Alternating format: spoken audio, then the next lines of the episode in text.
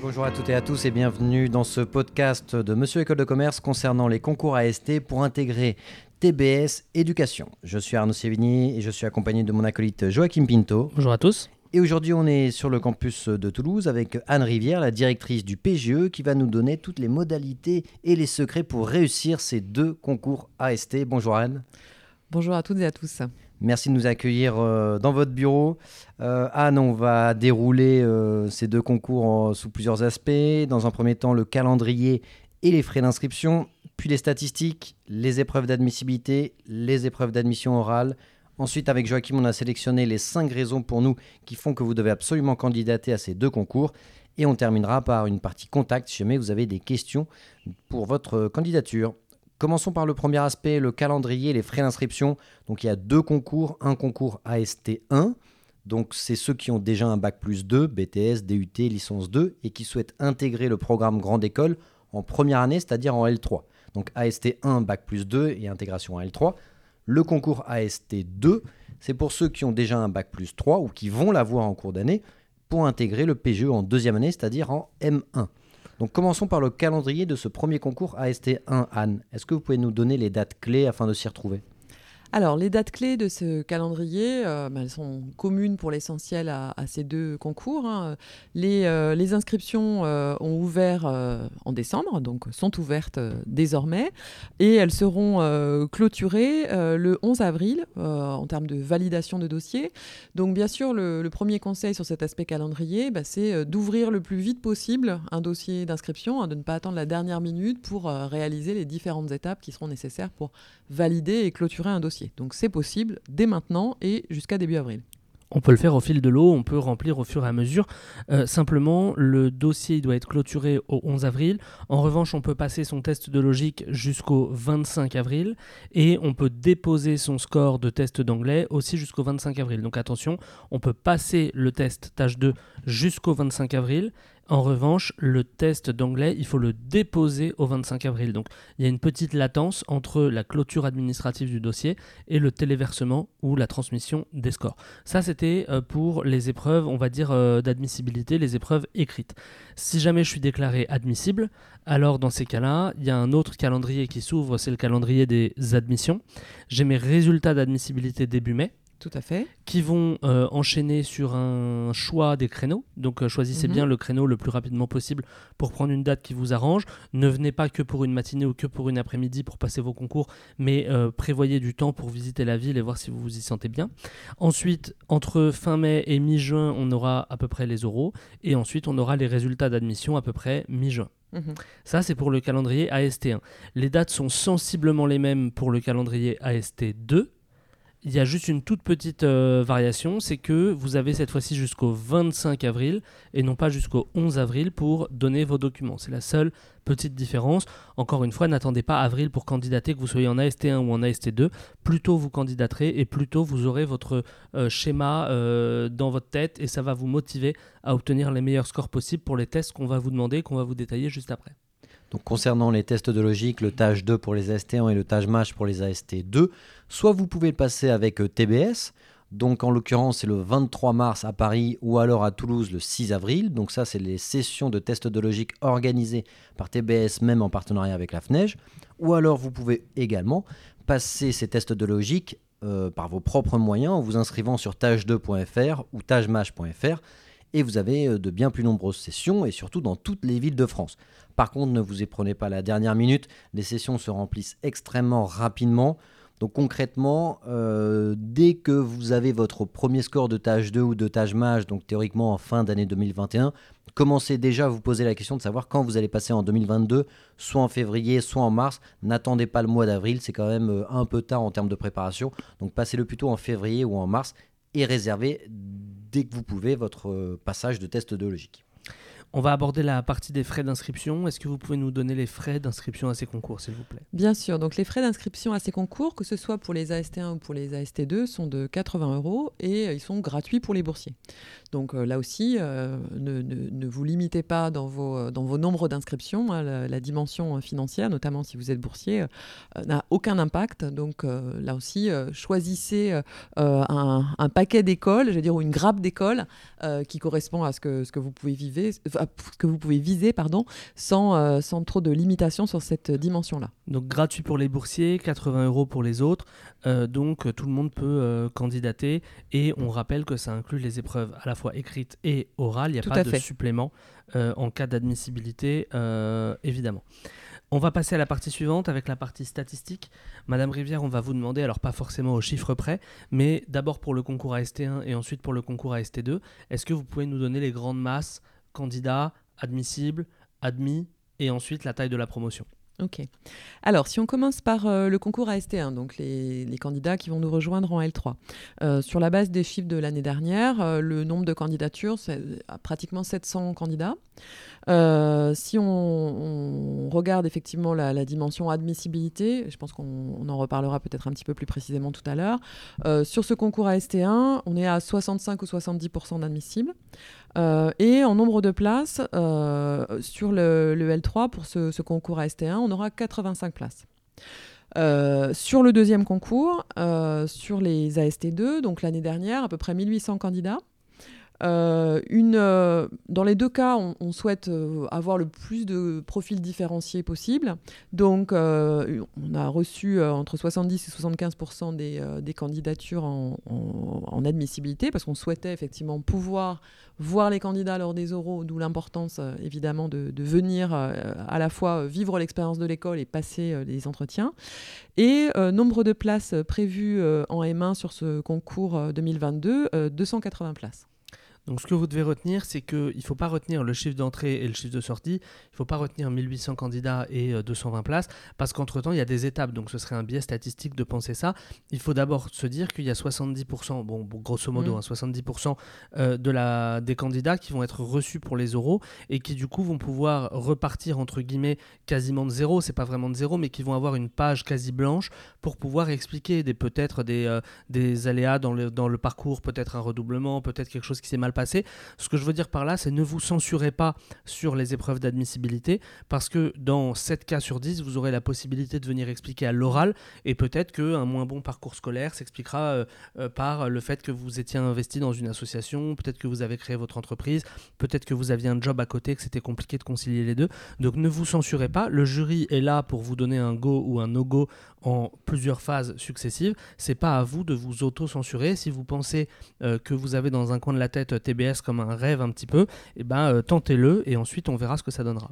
Oui, c'est très important de bien comprendre ça, que TBS soit votre plan A ou votre plan B, peu importe en fait vos objectifs, normalement c'est censé rentrer dans votre liste de candidatures. D'autant plus qu'on le verra que les épreuves demandées sont exactement les mêmes que les épreuves demandées pour les écoles du top 6. Donc, quelle que soit votre ambition, que ce soit un plan A ou un plan B, euh, postulez dans ce cas-là à TBS Éducation.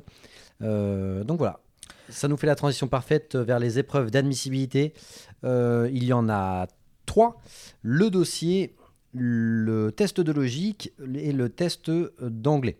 le test de logique, coefficient 5. Mhm. Le test d'anglais, coefficient 4. Donc quand on dit le test d'anglais, c'est TOEIC, TOEFL, l'IELTS ou Cambridge.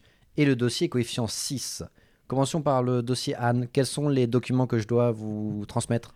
Alors, euh, dans il y, a une dimension administrative effectivement qui est liée au, diplôme, et puis il y a une vision plus qualitative et qui va être importante pour nous, euh, qui est d'une part euh, liée au CV des candidats, donc qui va servir effectivement dans les éléments d'appréciation du dossier, et puis soigner aussi sa forme, hein, puisque ça sera un, outil également d'échange pendant l'entretien.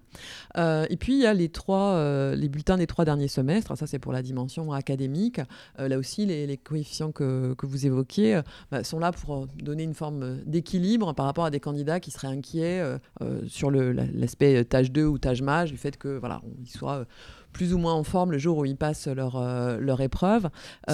Juste une précision, c'est les trois derniers semestres pour les AST 1 mm. et les cinq du coup derniers semestres pour les AST 2, c'est-à-dire L1, L2 et le premier semestre de la L3. C'est ça. Ok.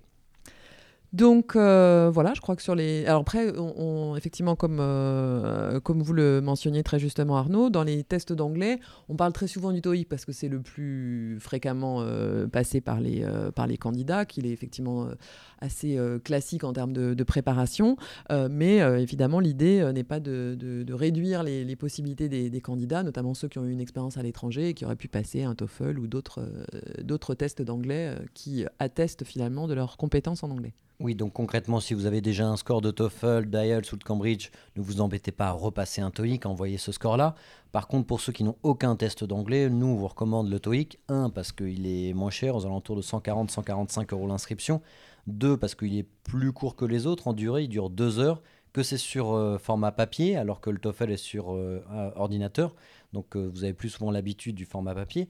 Et surtout, les thèmes étudiés, c'est du business ou du management, et vous avez davantage l'habitude de ce type de vocabulaire. Alors que le TOEFL ou les autres épreuves d'anglais, c'est davantage universel, donc vous pouvez très bien tomber sur un texte en rapport avec la science, avec l'histoire, avec tout type de domaine.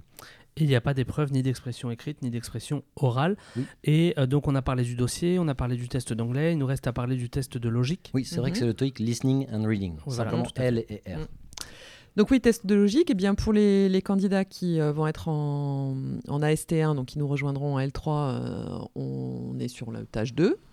Euh, et sur le concours AST2, pour ceux qui vont nous rejoindre en M1, on est effectivement sur un tâche mage. Donc très souvent, je, vais devancer la question que, vous allez me poser, sur les voilà sur les sur les scores minimum. Donc non, il n'y a pas de score minimum ni pour les tests d'anglais ni pour les tests de logique ATBS. Est-ce qu'il y a des scores recommandés ou des scores, on pourrait dire, moyens? Alors, des scores recommandés, non, puisque, comme je le disais, les, coefficients font qu'il euh, y a une, forme d'équilibre entre les différentes dimensions des, candidatures. En revanche, des moyennes, oui, ça, je peux vous en donner euh, quelques-unes. Alors, en regardant les, moyennes des admissibles de l'année dernière, euh, si on commence d'abord par les tests de logique, donc pour le tâche 2, donc pour le concours AST1, la moyenne était à 95. Sur 210 C'est ça. si on reste sur la, la dimension test de logique, cette fois-ci pour les AST2, donc la moyenne de Tajmaj des admissibles de l'année dernière, c'était 250. Sur 600. Et si on passe au test d'anglais, donc là aussi les chiffres sont sur le TOEIC puisque c'est le format le plus courant comme on l'a dit tout à l'heure. Euh, pour euh, le concours AST1, la moyenne euh, des admissibles l'année dernière c'était 780. Sur 990. Et pour le concours AST2, un score plus élevé, mais ce qui est assez cohérent par rapport au fait qu'on a une année académique supplémentaire avec souvent un passage à l'étranger en L3, à 850 toujours sur 990. Donc vous avez vu que c'est des scores moyens. C'est très important de comprendre que qui dit, score moyen dit qu'il y en a qui ont eu mieux et dit aussi qu'il y en a qui ont eu moins bien. Donc vous devez surtout pas analyser vos scores en vous disant j'ai moins euh, soit en tâche mage, soit en TOEIC, soit en tâche 2, j'ai moins donc je m'auto-censure. Laissez le jury faire son travail et euh, je suis sûr que euh, si on cherchait, on trouverait des gens qui ont eu moins bien en tâche mage que la moyenne, moins bien en TOEIC que la moyenne, mais qui à côté faisaient preuve d'un dossier relativement intéressant avec des expériences professionnelles internationale, associative. Donc c'est pas à vous de vous auto-censurer et on est souvent trop exigeant envers soi-même et on est souvent trop... Euh, on n'a pas un œil averti alors que c'est le métier du jury de voir passer des, CV et des dossiers et euh, de savoir euh, déceler les potentiels.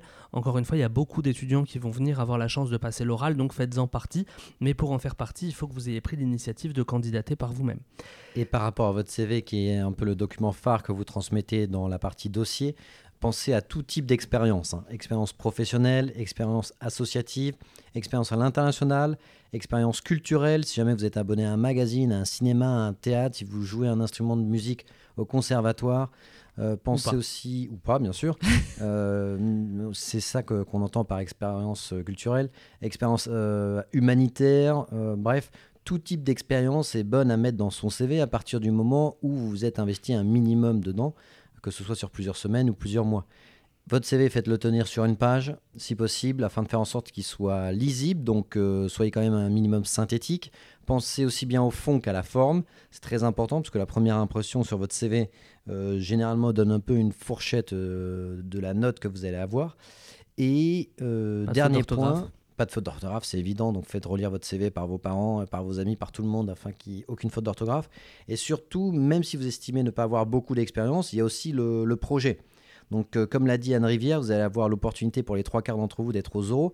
Donc, même si vous n'avez pas, entre guillemets, beaucoup d'expérience dans le passé, vous pourrez au moins vendre votre projet professionnel, votre euh, investissement au sein des associations ATBS Éducation sur leurs différents campus. Donc, si le passé est un peu léger, bah, vendez dans ce cas-là euh, le projet et le futur. À ce sujet, n'hésitez pas à écouter soit le podcast, soit à aller voir la vidéo consacrée au PGE qu'on a tournée toujours avec Madame Rivière, dans la mesure où, pour justifier de votre motivation, vous allez devoir vous renseigner sur l'école, pas dans le but de restituer la brochure euh, à la ligne près, c'est pas ça qu'on attend des candidats, mais dans le but de, après analyse de la brochure, dire voilà, ça, ça et ça, ça me correspond. Et par exemple, vous pouvez dire, certes, j'ai pas d'expérience à l'international, mais je veux profiter d'un double diplôme à l'international, comme celui que vous proposez, etc., etc. Et donc, vous allez transformer une faiblesse en force et c'est exactement ce qu'on attend de vous euh, aux euh, oraux. Donc l'admissibilité, si elle est réussie, vous donne euh, la porte ouverte vers les épreuves qu'on appelle orales ou épreuves d'admission. Les épreuves d'admission, si on commence par les AST 1, elles sont au nombre de 3. vous avez un entretien de motivation, on pourrait l'appeler comme ça, un entretien individuel. Vous avez ensuite un entretien en anglais et vous avez ensuite un entretien en LV2. Tout à fait. Est-ce que si on prend les sujets dans l'ordre, ensuite on passera aux AST2, si on prend les sujets dans l'ordre, est-ce que vous pouvez nous décrire chacune de ces épreuves euh, et leurs attendus? Alors peut-être avant de, de, les décrire, euh, peut-être peser un peu les coefficients de chacune des épreuves pour euh, montrer leur, euh, leur, importance dans le, dans le processus. Donc dans ces épreuves orales, bah, j'allais dire l'épreuve reine, c'est l'entretien individuel, hein, puisque le coefficient est de 9. ensuite vient la partie entretien en anglais avec un coefficient de 4 et la LV2 avec un coefficient de 2. Donc, euh, sur l'entretien individuel, euh, donc je vous disais que, bah, effectivement, j'étais tout à fait en, ligne avec ce que disait Arnaud sur l'importance de soigner son CV, d'autant plus qu'à TBS, effectivement, les présidents et présidentes de jury vont avoir une tablette sur laquelle ils vont récupérer votre CV. Donc, euh, soignez-le, puisque ça sera le, premier coup d'œil de, votre jury au moment du début de l'entretien. On est limite évalué en fait deux fois, une première fois dans le dossier et ensuite une première impression à travers le CV. Non mais le CV est vraiment très important parce que généralement ça va être un, un point de, commencement de votre entretien. Ils vont sélectionner une de vos expériences et vous demander de la développer. Bien, sûr. Et il faut effectivement euh, bien garder en tête que euh, cet entretien, euh, déjà, c'est un, échange, un dialogue avec les membres du jury. TBS Éducation a comme habitude d'être très bienveillant dans son écoute. Donc, vraiment, il ne faut pas envisager cet entretien comme un passage sur le grill, mais comme l'opportunité, finalement, de présenter à la fois ses expériences de façon factuelle et puis aussi, comme vous le disiez tout à l'heure, les projets. et puis de montrer, le cas échéant, euh, si euh, dans la trajectoire, euh, les candidats ont un peu bifurqué, ont un peu hésité, parfois certains commencent par exemple, font un début de, carrière scientifique et puis après ils se rendent compte que finalement le management leur parlerait plus. c'est aussi l'occasion d'expliquer finalement le, la, construction du parcours et puis de montrer, de faire preuve de maturité en disant voilà, j'ai fait une, première piste puis qui ne correspondait pas finalement à, mes attentes et donc voilà pourquoi aujourd'hui je suis dans cet entretien. Oui, ça c'est très important ce que vient de dire Anne. Vous n'êtes pas obligé obligé d'avoir une filière d'études d'origine en lien avec le management pour continuer dans une école de management. Ça n'a strictement rien à voir. Et imaginons que vous avez commencé en droit ou peu importe le domaine, en sciences, en histoire, en STAPS, euh, peu importe le domaine en philo, en lettres, en art. Euh, c'est pas parce que vous changez de voie que votre filière d'origine était une erreur euh, de parcours. Justement, ça vous permet d'acquérir une double compétence, une double casquette, et ça sera extrêmement valorisé plus tard euh, lorsque vous allez être recruté. Donc pour l'entretien individuel, on a compris. Ensuite, les deux entretiens de langue fonctionnent sur le même euh, schéma. Tout à fait. La petite différence, donc toujours pour les AST1, c'est les coefficients, puisque c'est coefficient 4 pour l'anglais et coefficient 2 pour la LV2. Mhm. On va vous donner juste après les langues qui sont éligibles pour la LV2. Mais est-ce que vous pouvez nous décrire le fonctionnement des épreuves de langue euh, en rappelant que les deux fonctionnent pareil? Donc euh, les épreuves de langue ont bien sûr pour objectif bah, d'évaluer euh, le fait que les, candidats ou les candidates peuvent euh, communiquer de façon assez fluide à l'oral. Donc c'est pas un exercice scolaire en tant que tel. bien sûr, dans le fil de la conversation, on va mesurer le registre de vocabulaire ou la, précision grammaticale, mais on est quand même dans un contexte professionnel dans lequel les, les candidats vont pouvoir choisir un thème sur lequel choisir une question en fait qui finalement correspond à un thème sur lequel ils vont pouvoir échanger leur lors, de cet entretien. Donc c'est pour ça qu'on appelle ça un entretien et pas un oral, au sens où c'est pas euh, un exercice euh, strictement scolaire mais bien euh, un échange sur une question euh, qui effectivement peut permettre aussi euh, aux candidats, euh, par le choix qu'ils en font, euh, d'expliciter euh, des, des- des choses qui sont liées à leur centre d'intérêt ou à leur trajectoire, euh, etc. Alors je me permets de rebondir, on est peut-être passé un peu vite là-dessus. En fait, il y a une liste de sujets qui est transmise aux candidats, une liste de questions potentielles que les candidats doivent préparer chez eux et arriver euh, le jour de l'oral avec euh, la restitution de ce qu'ils ont pensé de cette question ou de ce sujet, qui peuvent être bien sûr en lien avec des centres d'intérêt ou en lien avec le projet professionnel. Ça fait un pont et donc il y a un peu deux parties. Il y a la partie où l'étudiant présente ce qu'il a préparé lui ou elle et ensuite la partie un petit peu dialogue Mhm. autour de ça ou autour d'autres choses. Donc préparez-vous, par exemple, si vous avez un projet euh, dans la finance et que vous savez que vous voulez faire ça, bah, apprenez le vocabulaire euh, financier en anglais pour pas vous faire piéger sur le vocabulaire de base dont vous savez qu'il sera demandé. Et surtout, n'hésitez pas à regarder nos vidéos projets professionnels que l'on a tourné avec TBS Éducation, où à chaque fois on vous détaille vraiment l'ensemble des opportunités offertes par TBS Éducation sous le prisme euh, bah, du projet professionnel de la finance, ou du marketing, ou du conseil, ou de l'entrepreneuriat, ou du luxe. Euh, si vous voulez vous spécialiser entre guillemets dans l'alternance et vous souhaitez faire ce parcours alternance, pareil, on a fait une vidéo là-dessus. Donc n'hésitez pas, on vous explique tout de A à Z. Prenez les éléments qui vous ont plu, qui vous ont séduit, comme ça, vous pourrez euh, les personnaliser par rapport à votre parcours et votre projet et expliquer cela lors de votre entretien de motivation ou lors de votre entretien pour vos euros de langue. On va juste euh, préciser la liste des langues éligibles pour, le, L- pour la LV2. Donc Arnaud, tu m'arrêtes si je me trompe. Espagnol, allemand, italien, portugais, chinois, russe, Et arabe. arabe. On est bon? C'est parfait. Super. Donc du coup, s'il y a une de ces langues qui vous plaît plus que les autres, ou en tout cas euh, qui Vous, vous, maîtrisez plus. que vous maîtrisez le moins mal dans toutes celles-là, bah foncez. Euh, juste euh, un point important sur les coefficients. Coefficient 9, l'entretien de motivation. Coefficient 4, euh, l'entretien d'anglais. Donc il y a 13 coefficients sur 15 qui sont euh, non concernés par la LV2. Donc la LV2, ça ne doit pas vous interdire de candidater. Euh, C'est que 2 coefficients sur 15. Oui, c'est une grave erreur si jamais vous ne postulez pas au concours AST1 à cause de la LV2. Autant être clair et honnête, c'est vraiment une grave erreur. Comme l'a dit Joachim, c'est coefficient 2. Si vous êtes au-dessus de 10, tant mieux, ça vous donne des points bonus supplémentaires pour améliorer votre moyenne pour le concours. Si vous êtes en dessous, c'est pas très grave parce que de toute façon, vous aurez un- une bonne note à votre entretien de motivation et à votre oral d'anglais. Donc soyez dans l'optique, à la limite, dans le pire des cas, entre guillemets, de limiter la casse, vous marquerez le maximum de points ailleurs. Pour les AST2, il n'y a pas de LV2, donc tout ce qu'on a dit est valable à part les coefficients qu'on peut redonner. Du coup, les 15 coefficients sont répartis en 10 pour l'entretien individuel et en 5 pour l'anglais. Donc il y a toujours 15 coefficients, mais il n'y a pas de LV2. Tout ce qu'on a dit pour les AST1, sinon reste valable. C'est le même type d'entretien Tout et le même type d'oral d'anglais.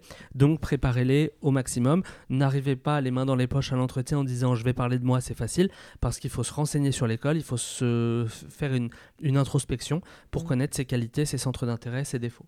Donc prenez chacune de vos expériences que vous avez mises sur le CV. Pour chacune de ces expériences, il faut pouvoir, 1, la décrire sur 3-4 c'est-à-dire en parler durant 20-30 secondes d'un point de vue purement descriptif, et surtout ce que ça, ça vous a permis de développer. Une qualité humaine et une compétence professionnelle. Donc une qualité humaine, c'est davantage en rapport avec par exemple l'empathie, la disponibilité, l'écoute, euh, la flexibilité. Bref, c'est des qualités humaines. Par rapport aux compétences professionnelles, c'est davantage lié à l'organisation, à l'anticipation, euh, à, Travail en équipe. au travail en équipe, la rigueur analytique. C'est davantage des compétences que vous pourrez euh, mettre en place dans la sphère professionnelle. Donc une qualité humaine, généralement une valeur, et une compétence professionnelle pour chacune de vos expériences, ce qui vous permettra de bien en parler lorsque le- bah, le- les jurés vous demanderont de le développer. On espère que tout était clair dans ce podcast. Si jamais il y a des choses qui vous ont échappé ou sur lesquelles vous voulez euh, plus de précision, vous pouvez euh, contacter euh, TBS qui peut répondre à vos questions. Donc TBS Éducation 05 61 29 49 98. Le numéro sera dans le descriptif du podcast ou alors concours.pge at tbs-éducation.fr. Donc soit un mail, soit un numéro de téléphone. Faites l'effort d'aller quand même chercher les informations par vous-même sur le site, sur la brochure, sur Monsieur École de Commerce pour euh, vérifier qu'on ne vous a pas donné l'info dans une autre vidéo. Et si jamais vous n'avez pas l'info, vous pouvez contacter euh, le concours par les modalités indiquées. On va terminer ce podcast en embrayant sur les 5 raisons de candidater qu'on a identifiées avec Arnaud. 5 raisons pour lesquelles vous devez absolument euh, tenter votre chance, pour euh, TBS Éducation pour le concours. Raison numéro 1, c'est bien sûr les points forts de TBS qu'on a détaillés dans la vidéo PGE et dans le podcast PGE, sur lesquels on insiste sur le fait que 100% des étudiants sont double diplômés, sur euh, le fait qu'on peut suivre les cours en anglais, il y a quatre campus à l'international, il y a de l'alternance sous trois formes. Bref, le but ici, c'est pas de le développer, mais allez vraiment vous renseigner sur TBS Éducation, qui est une école qu'on gagne à découvrir. Raison numéro 2, des épreuves d'admissibilité et d'admission identiques aux écoles du top 6. Un test de logique, un test d'anglais et le dossier. Donc vous n'avez aucun travail supplémentaire à effectuer. Donc bien entendu, il est évident que TBS Éducation doit faire partie de votre liste de candidatures que vous soyez AST1 ou AST2. Troisième raison, c'est la politique de TBS qui décide de faire venir beaucoup d'étudiants euh, à l'admissibilité. C'est pas le cas de, tout le monde. Et donc, vous avez la possibilité de vous rattraper, entre guillemets, à l'oral. Donc, c'est surtout pas à vous de vous auto-censurer. Il y a des places. Il y a des places pour des profils variés, diversifiés, pas toujours rectilignes. Vous pouvez expliquer des petits euh, changements, des petites bifurcations de parcours. Donc, n'hésitez pas à venir défendre votre chance à l'oral. Mais pour le faire, il faut avoir candidaté auparavant. Les frais d'inscription au concours sont totalement accessibles parce qu'on le rappelle, c'est 100% gratuit pour les boursiers et seulement 80 euros pour les non-boursiers. Donc aucune barrière financière par rapport au concours. Vous pouvez totalement euh, vous inscrire. Et ensuite, concernant les frais de scolarité, il y a énormément de différents modes de financement possibles. Euh, pour euh, bah, tout simplement financer euh, votre formation dans cette école qui est le meilleur retour sur investissement que vous pouvez faire. Cinquième raison de candidater, c'est l'accueil, la vie étudiante, la vie à Toulouse. Venez passer vos euros pour vous en convaincre par vous-même. L'accueil admissible est régulièrement primé dans les, les concours de vie à l'école, etc. Donc vraiment, venez passer un bon moment, renseignez-vous sur le programme et une fois que vous serez sur place, vous arriverez mieux à vous projeter, que ce soit dans le campus ou que ce soit dans la ville. C'est important de se sentir bien dans l'école et dans la ville. Merci Madame Rivière pour euh, la clarté de vos informations. On vous retrouve pour les autres vidéos, pour les podcasts. On va vous laisser l'opportunité d'adresser un dernier mot d'encouragement aux étudiants euh, AST1 ou AST2 qui nous écoutent et qui sont encore en train de préparer leur concours. Donc, euh, merci beaucoup pour l'ensemble de ces éléments. Et effectivement, mon petit mot d'encouragement, euh, surtout dans la, période hivernale euh, dans laquelle les, candidats sont toujours un petit peu fatigués, un peu tendus, c'est bah, postuler, venez à Toulouse, venez nous rencontrer, venez passer les entretiens, venez vivre l'expérience étudiante telle que on, sait la faire à, TBS. Et je suis sûre que vous pourrez apprécier à quel point la diversité des parcours, la diversité des profils, toutes les spécialisations qu'on propose, les quatre campus sur lesquels on, a interagi tout à l'heure bah, seront euh, de nature à pouvoir euh, vous plaire, vous séduire. Et donc, euh, à très bientôt à Toulouse. Merci Madame Rivière, à très bientôt à tous. À très bientôt, salut.